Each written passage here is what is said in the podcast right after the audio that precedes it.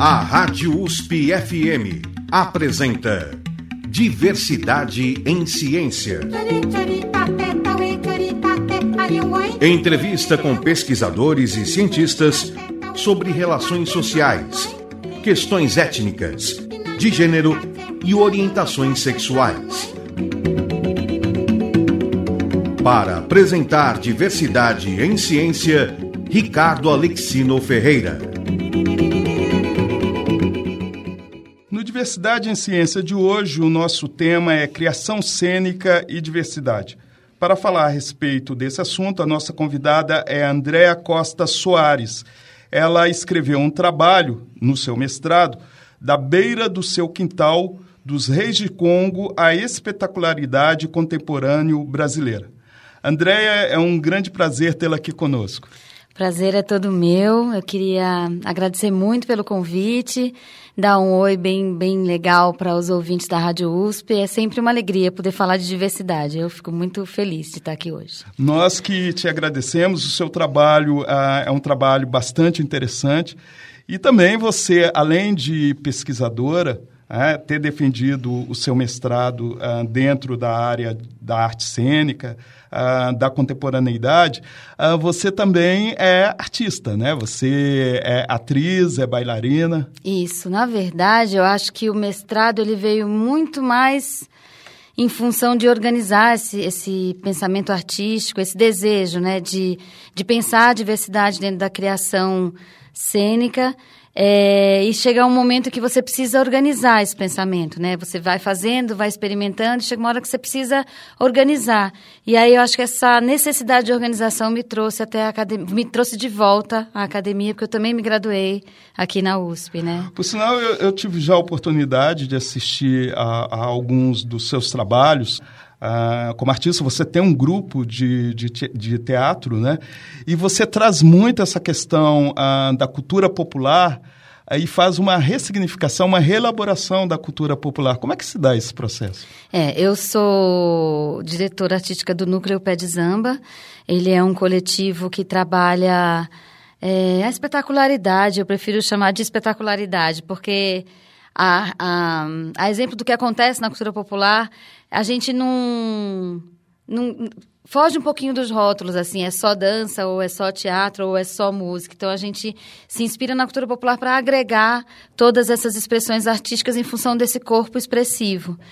E então a gente tem espetáculos de teatro, espetáculos de dança, mas as outras linguagens estão sempre meio ali é, na, na, transversal, né? Um trabalho que, transdisciplinar. Que é interessante porque você traz é, um pouco da dança contemporânea, né? Mas preserva a linguagem da, da cultura popular na sua essência. Quer dizer, você fica nessa transição entre pegar a cultura popular e transformá-la em algo contemporâneo, numa dança contemporânea, ao mesmo tempo é um teatro. A gente até fica na dúvida, né? Uhum. Em que momento é a dança ali, em que momento seria uma peça uma peça teatral. Você acha que a cultura popular, ela também por si, ela tem essa natureza de ser ao mesmo tempo contemporânea, ao mesmo tempo está falando de uma ancestralidade? Olha, eu, eu acho que o meu desejo de pesquisa em cima da cultura popular brasileira, cultura tradicional, partiu também muito em função disso, assim. É, acho que, que tem uma crise de artista que, que começou quando eu comecei a fazer pesquisas de campo, porque eu sou pernambucana. E, quer dizer, na verdade eu sou paraibana, mas eu me criei em Pernambuco, eu só nasci na, em Campina Grande, me criei em Recife, e que são lugares também onde essa coisa da cultura tradicional ainda tem um pulsar muito profundo. E, e sempre me encantou muito o que a gente chama de presença cênica desses artistas, mesmo eles não estando em função de uma apresentação artística, porque eles estão aquilo ali é vida cotidiana para eles, mas eles são muito fortes naquilo que eles fazem, muito inteiros, né, quando cantam, quando tocam, quando bordam sua própria seu próprio ornamento e tal. E, e, eu ficava muito impactada com essa presença cênica, esse corpo inteiro presente na arte ali.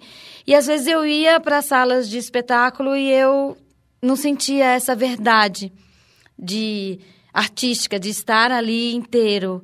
Então, essa, essa comparação inevitável me mobilizou muito, começou a me mobilizar muito. E aí eu comecei a desejar que os meus trabalhos de criadora e de intérprete tivessem essa verdade em cena.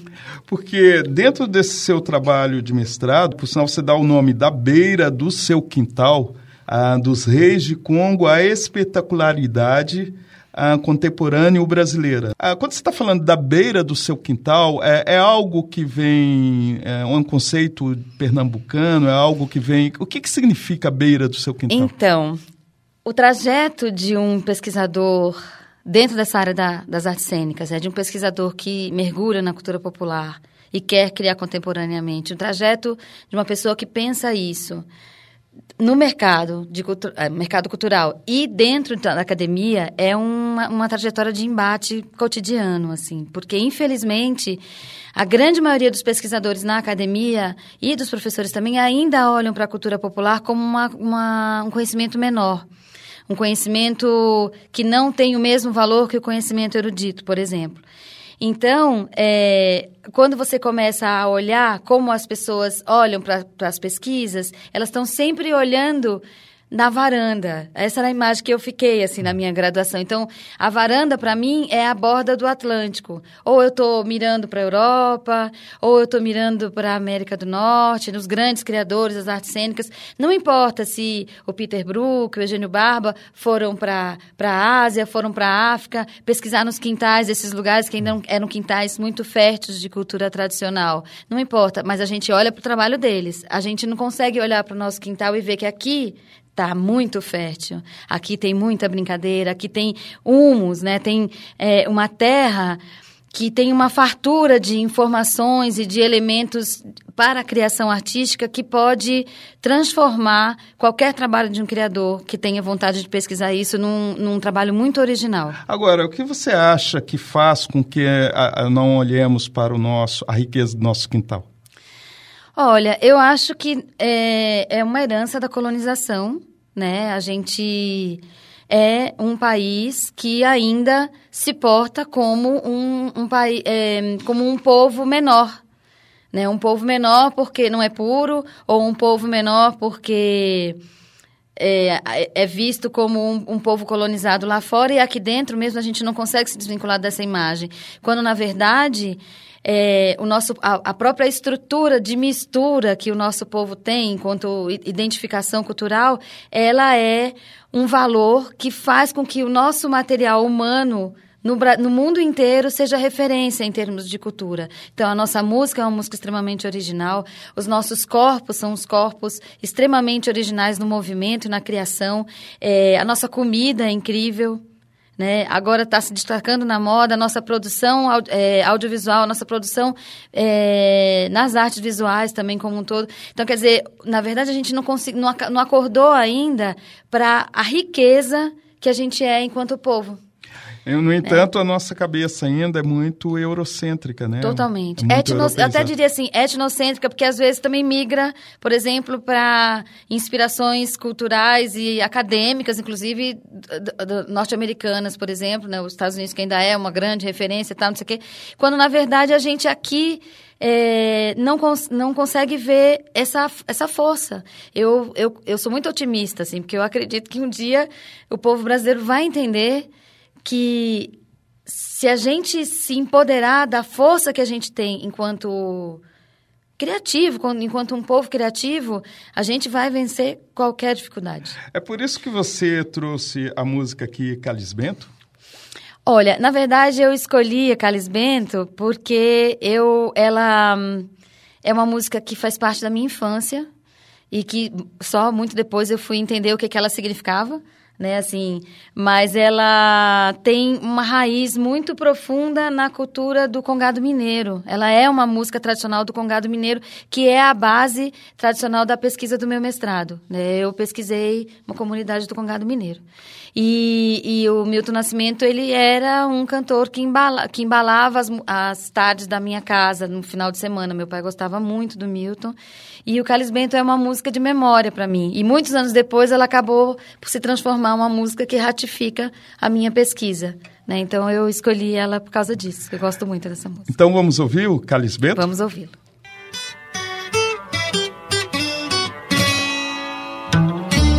Ó oh, Deus salve o oratório, ó oh, Deus salve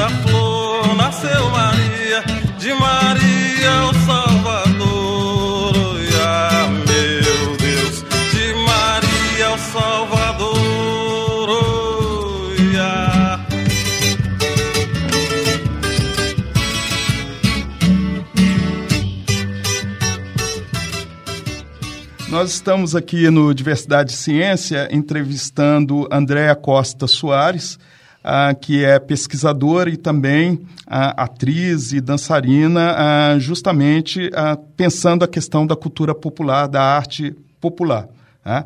André, a música que você escolheu foi Calis Bento, né? Ah, você pode falar um pouco mais dela? Quem compôs é o Milton Nascimento? Ele, na verdade, ele canta a música, mas essa música é de domínio público. Ela é uma, um ponto, a gente chama de ponto, um ponto tradicional do Congado Mineiro. É, que tem o Congado Mineiro ele tem uma característica bastante interessante porque ele é são manifestações ligadas ao catolicismo popular mas com um cunho afro bastante presente, assim. Então, na verdade, é um é um catolicismo afro, digamos assim.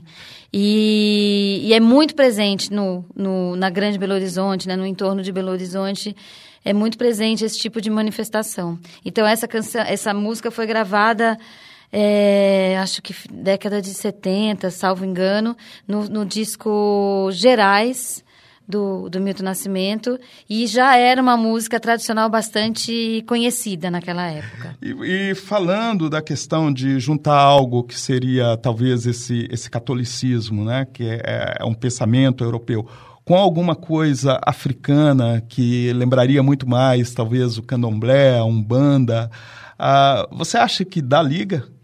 Oh, no, o Brasil é isso, né? o Brasil é essa mistura. Mas tem uma curiosidade sobre o Congado Mineiro que, na verdade, essa, essa interligação entre... O Congado Mineiro ele é, ele é totalmente 90% fundamentado em cima do, da cultura banto. Né, do, da, da, matriz banto e, e essa, esse encontro entre o catolicismo e a matriz banto ele começou na África e a, a Marina de Melo é, Souza, ela fala um negócio bem legal, assim, com, com relação a essa, esse encontro entre portugueses e africanos, é, através do rei de Congo, né, da, na África tradicional, que era um diálogo de surdos. Porque para os africanos, a cruz que, que os católicos traziam, ela, ela era também um inquice né, que era um símbolo sagrado para eles, porque eles também tinham uma cruz. É o sincretismo nesse é, processo. É, então, mas não foi um sincretismo por imposição, foi por associação. Então, de alguma forma, o catolicismo se engendrou de uma maneira muito fácil, porque para os africanos era uma complementação e não uma, uma, um abandono da sua, da sua tradição religiosa anterior para assumir um novo pensamento religioso. Daí é que se dá o processo, por exemplo, das imagens dos santos da Igreja Católica uh, ter uma associação com os orixás uh, dos africanos? Sim, isso já quando a gente pensa mais nos sudaneses, né, mais nos Yorubá, tal, porque aí, aí sim, quando a gente, quando eles chegam no Brasil e que eles começam a ser proibidos de é, cultuar os seus deuses ou de é, como é que eu posso dizer, de, de, ter as suas práticas culturais, com música, com dança, né, eles têm que mascarar isso. Então, é, é, um pouco diferente a relação, por exemplo, que se estabelece entre os, os santos católicos e os orixás, e a relação que se estabelece é, nessas culturas católicas é, afro de Minas Gerais. Porque ali a associação ela, ela foi um pouco mais um pouco menos destrutiva, digamos assim, de imposição. Ela, ela foi mais macia, foi uma mistura mais macia, digamos assim. Mas é muito. Você, quando vai é, visitar essas comunidades, normalmente eles têm uma igreja católica, que nem sempre, quase sempre não é vinculada ao Vaticano, assim, oficialmente, e tem uma segunda sede que é a sede onde ficam vários santos católicos. Normalmente é Santa Ifigênia, São Sebastião, é, São, é, São Jorge, que são santos que você vai ver depois tem também uma ligação. Tem uma proximidade com, muito grande. Com alguns orixás. Então, na verdade, as camadas é, de, de, de, diferentes culturas africanas que foram chegando no Brasil, depois elas foram também se amalgamando e não dá muito para você saber o, o que, que é o que hoje, né? Tudo meio misturado, assim. Mas você pega o o, o, caminho histórico, até, desde quando eles começaram, os, os negros escravizados começaram a chegar no Brasil até hoje, você vai vendo como que essas camadas foram, de que forma elas foram se amalgamando. Né? O primeiro eram só os bantos, depois foram chegando as outras etnias que foram dando novas cores para essas misturas de religiosidade e de cultura também, né? de, de, de arte, de música, de dança e de tudo. Tem uma pergunta que eu quero te fazer, mas você vai responder depois do, do nosso intervalo, que seria o seguinte: a Umbanda e o Candomblé, elas associam muito a esse culto aos orixás, mas também o movimento do corpo. Quer dizer, quando se diz que nós brasileiros somos ah, corpo, ah, você concorda com isso? 100%. Estritamente corpo. Mas você vai responder depois do intervalo.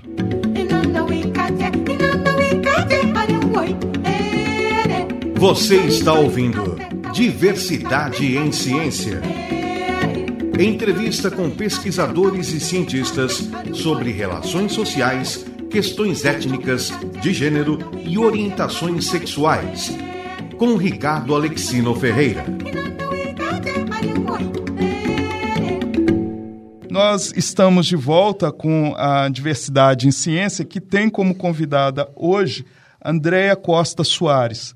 Ela desenvolveu uma pesquisa de mestrado ah, pelo PROLAN, aqui na Universidade de São Paulo, que se chama Da Beira do Seu Quintal dos Reis de Congo à espetacularidade contemporânea brasileira.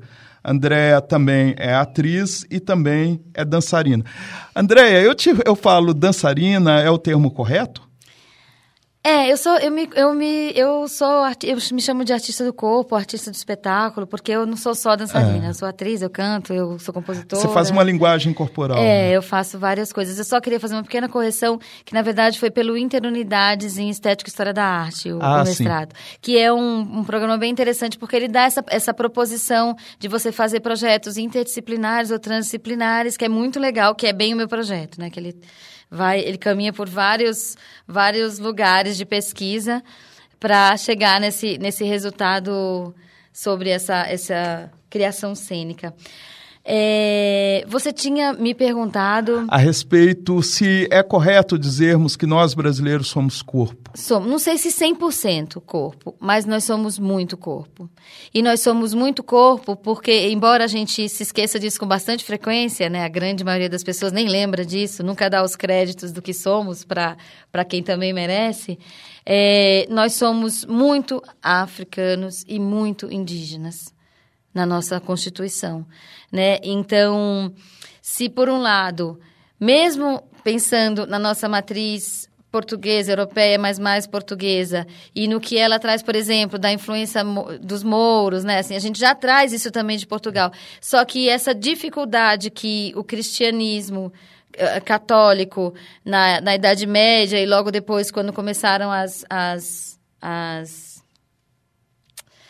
ah, esqueci, as navegações, né, uhum. dos descobrimentos e tal, é, a, a questão religiosa era muito grande, então o corpo era uma coisa banida, da, né? Assim, não pode ter prazer, não pode ter movimento, não pode ter sensação.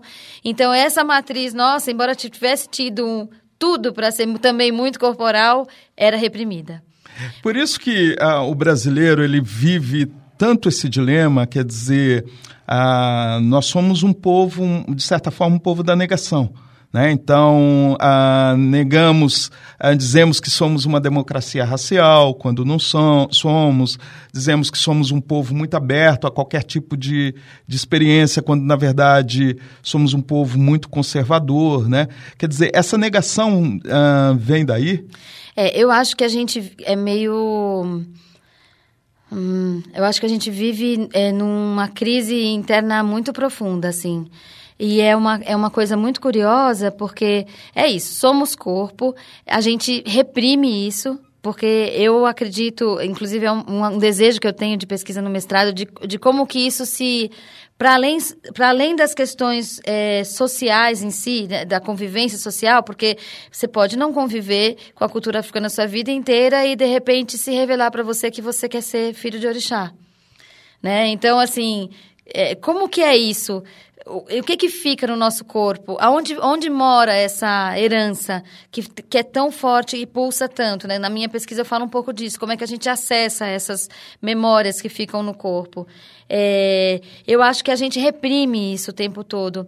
E às vezes a gente não reprime, a gente até vive, então assim, é católico, batizado, faz crisma, casa na igreja, nananã, e vai lá, escondidinho no terreiro, para pedir ajuda para aquilo, para aquilo outro, e jamais assume isso publicamente. Mas, na sua essência, gosta de ir na festa do orixá, vai escondido, vai disfarçado, né? não conta para ninguém. Então, assim, é, é hipócrita, na verdade, né? É um comportamento hipócrita que a gente tem.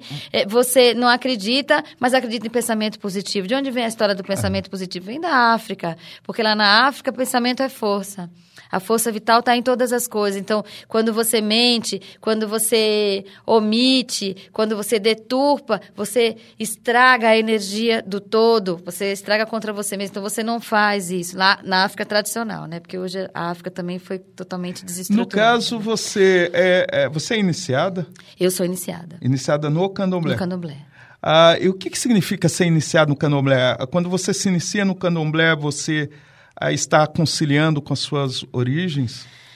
Olha, eu acho que esse, para mim, eu sou o exemplo do mistério, assim. Por isso que eu acho que eu tenho muita vontade de pesquisar isso, porque eu sou de, de uma é, eu sou da, filha de classe média, não tenho nem que eu conheça pelo menos nenhuma ancestralidade africana, assim, não tenho é, tios, avós, até onde eu conheci, até onde me contaram, eu tenho muita vontade de fazer essa pesquisa, inclusive, não conheço nenhum negro na minha família, negro assim mesmo, e inclusive que tenham as práticas, né, que sejam aproximados de, de práticas mais próximas das culturas africanas, mas eu sempre tive um encantamento com isso e é em Recife é inevitável, tem muito, né, muitos terreiros.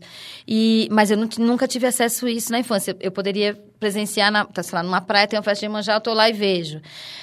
Mas quando eu comecei a pesquisar, eu eu me mobilizei muito para aquela beleza toda, né? Porque é muita beleza e é muito amor. E é muito movimento também. É, né? então é muita beleza nas cores, nas músicas, no, na dança e no, na relação entre as pessoas. É, é uma coisa muito bonita, assim. A, e isso durou uma paquera de muitos anos muitos anos.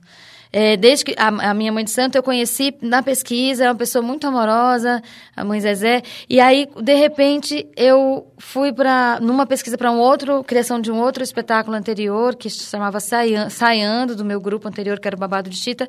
Eu presenciei no último dia da pesquisa de, de, campo uma saída de Iaô, que é como a gente chama o filho de santo. Eram três Iaôs no mesmo barco e aquela, aquele momento, para mim, foi o momento onde eu entendi que meu lugar era lá. E o que, que significa o, o seu lugar ela lá? O que, que tem lá de tão especial assim? Isso. É, talvez a gente não explique muito com palavras, assim, mas era, era essa esse conjunto de beleza. É, é uma coisa que eu até Dentro da minha pesquisa, eu, eu, busco muito isso do sensível, né? De como que você mobiliza o corpo pelo sensível. E eu acho que o que aconteceu comigo nesse dia foi ser tomada pela beleza mesmo. E era uma... E eu, aí, quando eu coloco beleza aqui, eu coloco... Eu sugiro às pessoas que elas ampliem o seu horizonte estético, porque se você se livra do preconceito por um tempinho que seja, para olhar para aquilo sem hierarquizar as belezas, simplesmente para sentir, é impossível não ser tocado por aquilo. É impossível. Porque as vozes são harmônicas, porque o, o, tambor vibra dentro dos ocos do corpo da pessoa, né? Porque você não é só que você escuta com seu ouvido, seu corpo inteiro ele vibra porque você é cheio de vazios dentro do corpo. Então, os ossos vibram com o tambor. Tem um e a beleza das cores e o movimento, você vê velhinhos, velhinhos muito velhinhos que quando estão incorporados dançam como se fossem jovens de 20 anos de idade. Então você vê é um acontecimento, assim. É um acontecimento que tem todas as artes, que tem é, o encontro comunitário, que tem o sabor da comida, que é uma coisa incrível. Pode-se tem... dizer que é como se estivesse conciliando ou reconciliando com a ancestralidade. Né? Isso não tem a menor dúvida. Inclusive, você sugere aqui a música Canto 13. Você é, quer falar um pouco dela? Sim, é, na verdade é, chama-se Canto 13 porque as músicas não têm título, mas essa música ela faz parte de um CD que chama Canto dos Escravos. É um CD que foi gravado em. É um disco, na verdade. Foi gravado primeiro como LP em 1982. É, é um projeto encampado pelo Geraldo Filme, a Tia Doca e a Clementina de Jesus. É um disco lindíssimo, lindíssimo. Ele é muito é, simples em termos instrumentais, é tambor e voz, mas ele é lindo. E ele traz um pouco a sensação disso que você está falando? Sim, ele, ele, na verdade, esses, esses cantos, eles foram é, recolhidos entre os negros benguelas de São João da Chapada, na, na Chapada Diamantina, em Minas Gerais, mas ele a música, essa, esse ponto que eu escolhi, eu escolhi porque ele faz essa ponte entre a africanidade e o catolicismo, porque ele fala é, do menino Jesus. Acho melhor a gente escutar e depois eu posso fazer uma, uma complementação. Então gente. nós vamos ouvir o canto 13. Galo já cantou, é, Cristo nasceu, dia amanheceu, Galo já cantou, Galo já cantou, é, dia amanheceu, galo já cantou.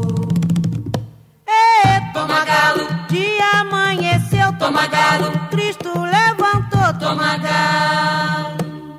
Cacariacô, Cristo no céu, toma galo, dia amanheceu, toma galo. Galo. Já cantou,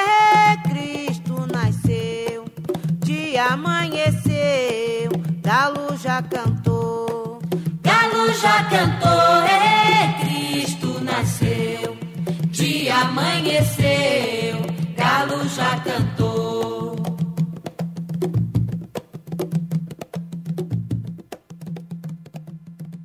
Nós estamos aqui no Diversidade em Ciência, que tem como convidada hoje Andréa Costa Soares. A Andréa desenvolveu uma pesquisa de mestrado ah, pelo Interunidades, que se chama Da Beira do Seu Quintal, dos Reis de Congo, a espetacularidade contemporânea brasileira.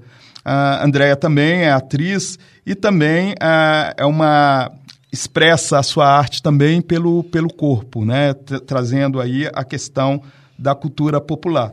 Pois é, André, eh, nós estamos falando a respeito dessa questão, né? O quanto que a religiosidade, principalmente na, na, nas religiões de, de matrizes africanas, o quanto elas sintetizam isso que o brasileiro é, né? Esse movimento da música, do corpo. E você também disse que é iniciada no, no candomblé uhum. e que uhum. isso, de certa forma, colabora até com a sua arte e com a sua percepção de mundo. E aí, a, a sua pesquisa, o quanto ela tem de tudo isso? Sabe que é bem interessante, porque é, tem uma, uma força dessa coisa da religiosidade do candomblé que é muito conhecida no Brasil, né? Embora as pessoas às vezes até não queiram se vincular a isso, mas assim, todo mundo já ouviu falar dos orixás, todo mundo conhece. E tem uma, uma coisa com a cultura banto que é uma estrutura totalmente diferente em termos de religiosidade, que as pessoas não conhecem, embora tenham sido os negros que mais habitaram o Brasil e que estiveram em todos os lugares do Brasil por, por, séculos, né, no, no, ao longo da nossa história. E eles têm uma semelhança muito grande com o catolicismo, porque eles têm um Deus único que eles chamam de Zambi. Né? Os Bantu tinham essa, essa característica de ter esse Deus único que eles, que eles nominavam Zambi, e eles tinham uma relação com a, o núcleo familiar, é, que depois que os, os parentes, os, ancestra, os, os, parentes morriam, depois de um tempo de algumas cerimônias, eles viravam uns ancestrais que eram cultuados ao longo das cadeias, né, de familiares, da, das gerações familiares, assim. E isso, quando você vai pesquisar, por exemplo, o Congado Mineiro, que é o foco da minha pesquisa, você identifica muito. Ah, o respeito com os mais velhos, né? O conhecimento dos mais velhos. Então, é um lugar ali onde essa matriz africana é muito presente. E o que aconteceu é que eu, eu os vi, o vi eu, a, a, a comunidade que eu pesquisei chama, é uma irmandade, é a Irmandade Nossa Senhora do Rosário de Justinópolis, que fica em Ribeirão das Neves, Grande Belo Horizonte. É uma. Agora, esse ano, eles vão fazer 100, 126 anos desde a primeira festa do Rosário. No caso, a, a, as irmandades, a, elas surgem no, no, na segunda metade do século XIX, né? Inclusive, assim, aqui em São Paulo tem a, as irmandades, é, é, a Igreja Nossa Senhora dos Homens Pretos, que, é, que era uma irmandade é. também. E uma das características delas era até aqui de São Paulo, e eu gostaria até de saber se isso se repete em Minas Gerais, que eles tinham um trabalho até de buscar a liberdade dos outros escravos, de Sim. procurar uma qualidade de vida do, daquela população naquele momento. É, na verdade, assim, é, começou bem antes. As, assim, as, as irmandades começaram antes, depois elas começaram a crescer muito, se institucionalizar mais. Elas tinham várias funções, assim, desde poder ministrar pseudomissas, porque os negros não podiam entrar nas igrejas, então elas faziam, cumpriam um pouco essa função religiosa, então os negros que eram mais estudados e que tinham o domínio, por exemplo, do, do, da terminologia de uma, de uma missa, eles rezavam missas para os seus irmãos, né, ali, é, eles se organizavam para é, dar apoio a, aos negros que tinham mais necessidades ou que estavam passando por dificuldades, às vezes de saúde e tal.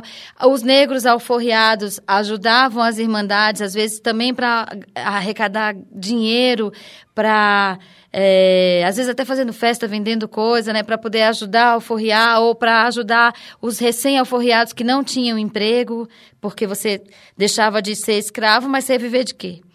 Né? Então, como eles, eles sempre atuaram né, é, num pouco de uma representação do que era originalmente na África a comunidade, porque para essa, essas matrizes banto, a comunidade era a essência da vida. Para eles, viver só em comunidade. Então, todo o processo de escravização era muito cruel por causa disso, assim, né? Porque além de você ser arrancado do seu universo cosmogônico, você passava às vezes seis meses, oito meses, um ano para chegar no seu destino final. E, e você, por várias vezes, fazia novos laços, porque você estava num armazém, conhecia outras pessoas de outras etnias. Né? Aí você era arrancado, aquele ia para outro lugar, aí conhecia de novo outras pessoas. Então você nunca conseguia mais estabelecer uma unidade social de por novo. sinal, uh, muitos pesquisadores dizem que a, a perversão né, da escravidão africana Uh, ela foi justamente a impossibilidade de criar laços familiares. Né? Exatamente. Né? Não, é, é, se você vai aprofundar isso, inclusive tem um livro muito bacana que se chama, que é da, da, da Marina de Melo Souza, se chama Reis Negros no Brasil Escravista, História da Festa de Coroação de Rei Congo. Porque ela, muito do que eu usei na pesquisa veio desse livro dela, porque ela começa justamente desde o processo de escravização, na, na, antes disso, desde as relações entre o, o rei de Congo e o rei de Portugal, que no princípio não era uma relação exploratória, era uma relação de igual para igual. Então ela começa nisso e vai dizendo, mostrando como foi que se constituiu essas festas de coroação de rei de Congo, que acabou por ser a, a, a matriz inicial das grande maioria das manifestações espetaculares que a gente tem hoje na cultura popular brasileira. Uma das coisas características que é muito forte quando vai falar da cultura popular é que muitas festas trazem a questão da monarquia dentro da sua realidade, como é o caso do rei de Congo, que uhum. você uh, chegou a pesquisar em, na Grande Belo Horizonte. Uh, eu gostaria de explicar que fenômeno, que você explicasse que fenômeno é esse, mas nós vamos para um breve intervalo.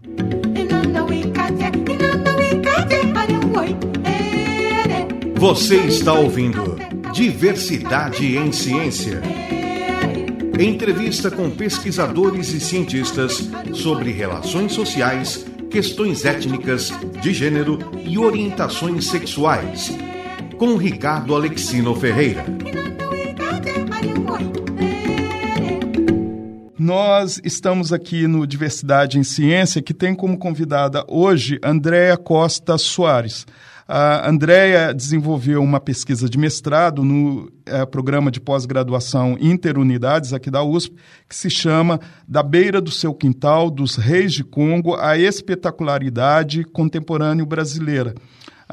Além de pesquisadora, de cientista, Andréa também é atriz e também trabalha com a estética corporal. Pois é, André, no bloco anterior ah, eu te perguntei sobre isso. É muito comum nas festas populares ah, sempre estar presente a monarquia, a ideia de monarquia. É, que fenômeno acontece nesse sentido? Por exemplo, o, o, o, seu estudo fala dos reis de Congo, né, na Grande Isso. Belo Horizonte. É, na verdade, as coroações de reis de Congo, elas aconteceram onde tinha negros banto no Brasil, teve coroação de reis de Congo. E isso depois foi se multiplicando em, em formas diversas de, de manifestações espetaculares, porque as misturas foram acontecendo, inclusive com as culturas indígenas, culturas europeias. Então, agora, quando se fala desses reis de Congo, uh, o referente aí seria, falando em rei, é a monarquia europeia ou é a monarquia africana? Não. É, na verdade, o que aconteceu é o seguinte: quando a escravização ganhou um volume muito grande na África, um dos reinos mais, porque a África não era o que a gente acha que ela era, né? O que a grande maioria sabe que ela era. Ela não era um lugar de escravos. Ela era um lugar de grandes reinos, reinos muito desenvolvidos economicamente, muito hábeis na guerra, é, com grande potencial de exploração de minério ouro, ferro. Inclusive, os negros, eles detinham conhecimento sobre metalurgia que eles ensinaram os brancos a fazer. Por isso eles foram tão importantes nas minas aqui né, no Brasil e tal.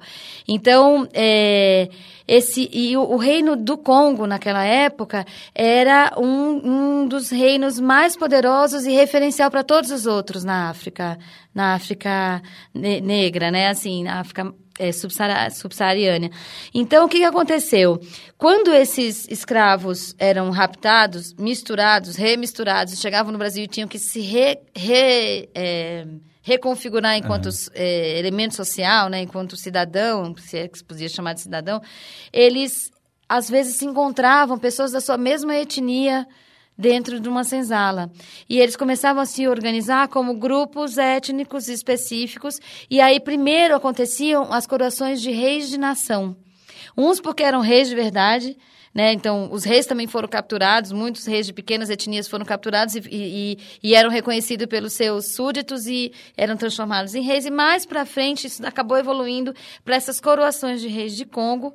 E esses reis de Congo eram uma alusão àquele reis, aqueles reis de Congo que tinham sido tão importantes na história da África naquela época. Então, mas também quando essas coroações é, de reis de Congo começaram, mudou a nomenclatura, mudou também a configuração, porque tinha também o interesse político dos brancos em centralizar essas figuras numa só. É, é não dá para a gente precisar muito bem se isso era para poder manter o controle da situação ou achando que estava mantendo o controle da situação, ou para ter um interlocutor entre aqueles escravizados e os brancos, né, que seria essa figura desse rei de Congo. Mas o fato é que os brancos acabaram por acatar essa, esse tipo de homenagem, também como forma de apaziguar os ânimos na senzala. Então tinha um único dia no ano, que era o dia de Nossa Senhora do Rosário, que esses negros poderiam recoroar o seu rei e naquele que, ano. Que, que, é, que mês acontece isso? Olha, há muitas controvérsias, mas assim, em Minas, essa, esse tipo de festa acontece em, em outubro. Então, cada comunidade faz num dos finais de semana de outubro, até porque eles se visitam entre si, né, para ir para a festa do, do, Nosso Senhor Rosário da, do, da Guarda Amiga. Então, tem, tem uns combinados de data, e inclusive. E por que uh, Nossa Senhora do Rosário se, uh, está tão próxima das Irmandades? Então, eu tentei é, achar uma justificativa mais profunda, não encontrei. Há reminiscências de que isso começou na em Portugal ainda, né? Porque já tinha alguns negros lá. Mas assim, o que a gente encontra, na verdade, é uma lenda que é repetida desde sempre. E, e, eu, e eu tenho uma opinião sobre isso, assim, mas a lenda é que apareceu flutuando sobre o mar uma imagem de Nossa Senhora do Rosário e os brancos viram aquele, aquele movimento milagroso e foram lá e tentaram tirar a... Primeiro os índios tentaram é, dançar, cantar para ver se ela saía e ela não veio. E depois os brancos também tentaram trazer, ela não veio, eles foram lá, trouxeram a força, fizeram uma capela belíssima, cheia de ouro, colocaram a imagem lá dentro, no outro dia a imagem amanheceu de novo sobre as águas. E aí os negros é, tocaram os seus tambores, é, que são que, que na, na cultura de Minas Gerais são os, os tambores do, do candombe. E no que eles tocaram os, os tambores, ela veio flutuando sobre as águas e se sentou no tambor sagrado. E, e ela, a imagem dela é negra? Não, Não, é uma santa branca. Isso é bem curioso. Né? Existem outros santos negros, São Benedito, Santa Ifigênia, mas essa santa especificamente ela é branca. Mas ela passou a ser a imagem da proteção é, dos negros em todo o Brasil. E tem uma coisa muito curiosa que assim, que essa lenda, ela de alguma forma, ela cola, ela se equipara à, à cosmogonia banto, porque para os banto, é, aquela cruz que eu falei que é uma cruz parecida com a cruz cristã, ela, na verdade, ela é a cruz Iowa, que eles chamam, que é uma cruz que tem quatro sóis, né? cada pontinha da cruz tem um sol, e, e o a linha horizontal da cruz, ela é a linha da calunga, a, da, a, linha das águas que divide o mundo dos vivos e dos mortos. Então, eles creem que existe um mundo que você vai depois que você morre e que esse sol que ilumina o nosso mundo, que nasce, fica pino e se põe, quando ele se põe para a gente, ele nasce para o mundo dos mortos, fica pino e se põe. Então, na verdade, o sol representa o ciclo da reencarnação da vida, que acontece para nós, acontece no mundo dos mortos e você vai voltando. E a, a santa, ela aparece sobre as águas, as águas que dividem os dois mundos. Né? Então, alguns estudiosos também defendem essa teoria de que essa lenda ela tem essa força também. É como se fosse uma, talvez uma corruptela ou uma, uma nova versão desse pensamento eh, da divisão entre os dois mundos e do, da comunicação, que isso também é importante. Que os ancestrais, eles se comunicam com os vivos. No caso, você pega a, todo esse tipo de construção né, da, da, da, dessa festa dos reis de Congo e traz como criação cênica. Isso. Ah, como é que se dá esse processo? É, bom, era o desafio, assim, quando eu comecei o projeto de mestrado, o desafio seria fazer uma pequena criação individual, um solo. Mas, no processo do mestrado, uma das disciplinas que eu fiz com a professora Beth Lopes aqui na ECA, é, que era sobre performance, eu fiz uma performance que hoje tem o nome de Descarrego, porque depois ela virou um produto também, assim, um produto, um, um espetáculo. É, que foi um pouco inspirada no que eu tinha vivenciado na pesquisa de campo. Né, a força que tinha de mobilização sensória para mim, que tinha sido a minha pesquisa de campo. E ela, ela, na época, falou que era muito forte, que eu precisava montar aquilo, precisava transformar aquilo no espetáculo. E eu levei para o grupo, e o grupo topou. Então, a gente ficou durante um ano, quase, trabalhando sem recurso, não com a intenção do mestrado, porque o mestrado também comparava duas... Ele depois recebeu, recebeu um corte na época da qualificação, porque eu comparava duas manifestações que tinham origem na coroação de Reis de Congo.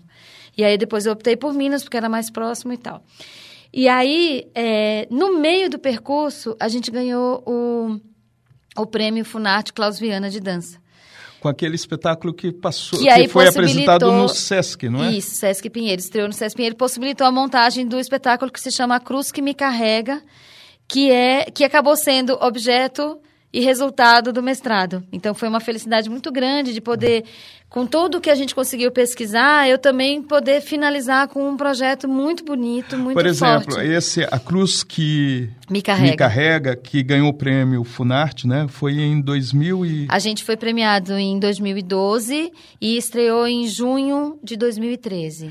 Ah, ele traz muito dos elementos do, dessas manifestações dos reis Sim, de Congo? ele traz muito do Congado Mineiro. Ele é um, ele é um espetáculo que ele, ele, ele parte... Ele é totalmente imerso no universo banto, né?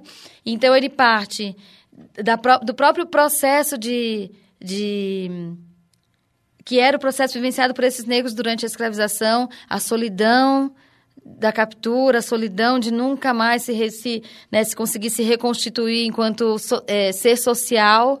E depois o encontro com outras etnias no Brasil, que, que foi o que amalgamou essa cultura banto, né, que eram muitas etnias, e isso, a partir desse encontro, o que é a construção da festa, o que é a construção do comer junto, o que é a construção do dançar junto, a, a, o, a escuta da, da memória, né, o chamado da África. Inclusive, eu tive a oportunidade de assistir, é de uma beleza muito grande, né, porque desde o figurino, né, o figurino ele é uma linguagem ali muito, muito bem construída, né, um movimento corporal, e ele vai acontecer no meio do público, né, é, de repente então... o público se sente ah, envolvido. Né? Então, o legal da pesquisa é isso, assim, que tem música ao vivo, tem dança, tem uma, uma força da palavra, né, que não é um texto dramatúrgico teatral tradicional, mas a, as canções, elas têm um, uma força de discurso mesmo, assim, a, a palavra, a poesia da palavra, ela é uma poesia que dá um recado, né, e tem também uma coisa que é a ocupação espacial não não tradicional, né? Então a gente não faz em sala de espetáculo, a gente faz em espaços não convencionais. Tudo isso é muito inspirado de como se estruturam as manifestações espetaculares na cultura popular. É proposital.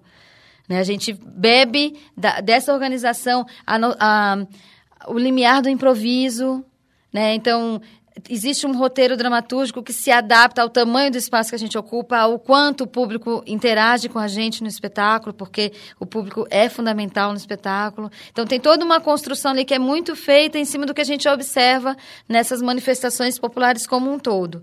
E em termos de inspiração, a Irmandade é, de Nossa Senhora do Rosário de Justinópolis foi a nossa inspiração nas músicas, nos passos de dança, é em tudo, no jeito de conviver. É, a dramaturgia foi construída também em cima do que a gente observou neles enquanto comunidade. Então, foi muito, foi um, uma nova vida que a gente ganhou ali quando a gente conheceu essas pessoas. Eles é uma gratidão eterna que a gente tem. Inclusive, você escolhe também uma outra música que se chama Grande Anganga Mukishi, né? Grande ah, Anganga Mukishi. Essa música tem a ver com, a, com as congadas? Essa música também é um ponto tradicional do, do, do Congado Mineiro. E essa versão que eu escolhi é uma versão gravada pelo Congo é, da Irmandade Nossa Senhora de Justinópolis, de Nossa Senhora do Rosário de Justinópolis, que, que é praticamente formado por mulheres. Vocês vão ouvir o, o quão impactante é o conjunto de vozes e as camadas vocais que elas constroem. E esse, essa música, ela tá num CD que é um CD da Irmandade Nossa Senhora do Rosário de Justinópolis, que foi gravado por um grupo chamado A Barca, num projeto onde eles visitaram várias comunidades no Brasil, captando é, produções musicais desses grupos e, e gravando em cena. Um projeto super bonito, um projeto de sonho, né? Que todo mundo gostaria de ter feito. então vamos ouvir Grande Anganga Mukishi.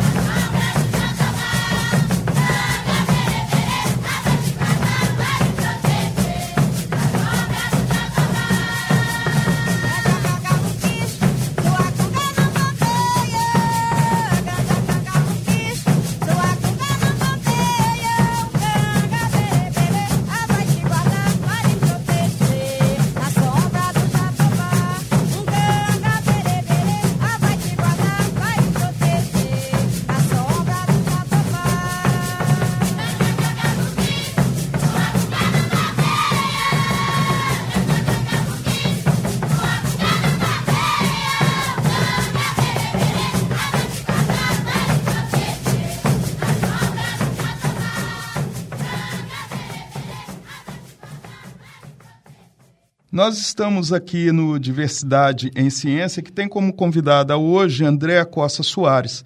Ela desenvolveu uma pesquisa de mestrado no programa Interunidades aqui da USP, que se chama Da Beira do Seu Quintal, dos Reis de Congo à Espetacularidade Contemporânea Brasileira. Lembrando também que a Andréa é atriz e também ah, trabalha a estética corporal, ah, envolvendo aí a questão da cultura popular.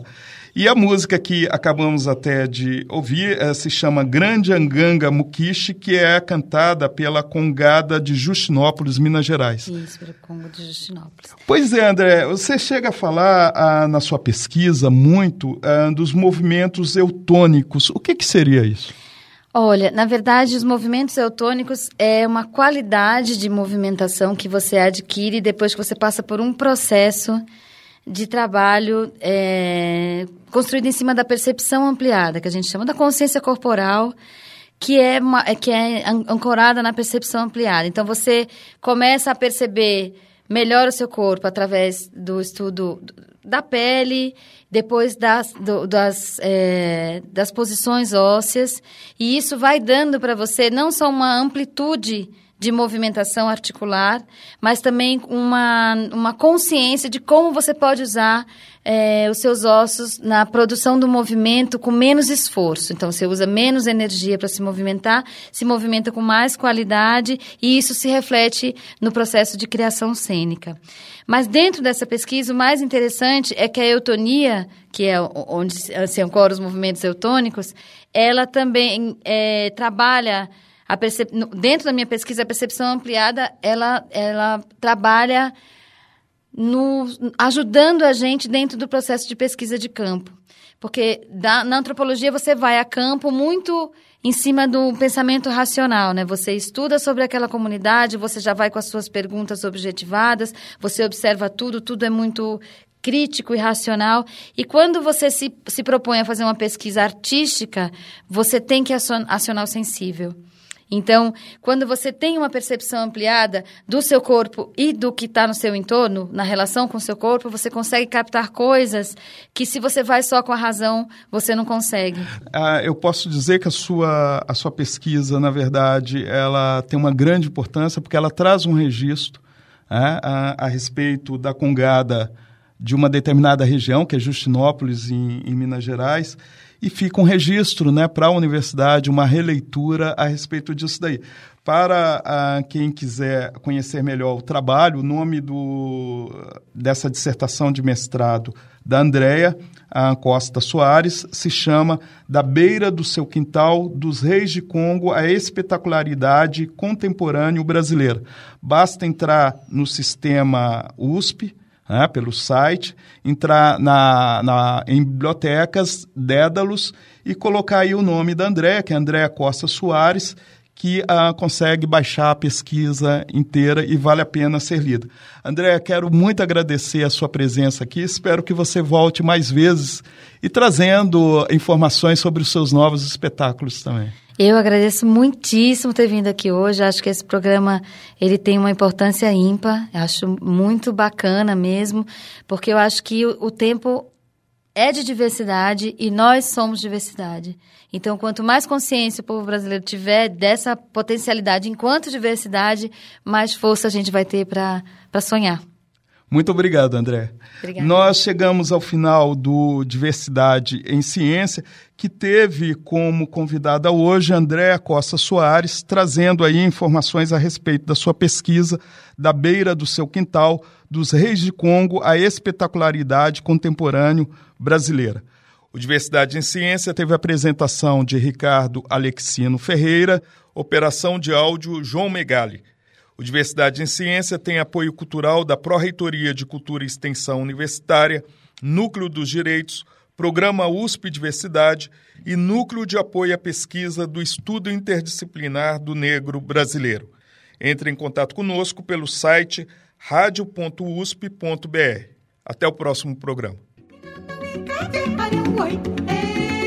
A Rádio USP apresentou Diversidade em Ciência com Ricardo Alexino Ferreira, o programa das relações sociais das questões étnicas, de gênero e orientações sexuais.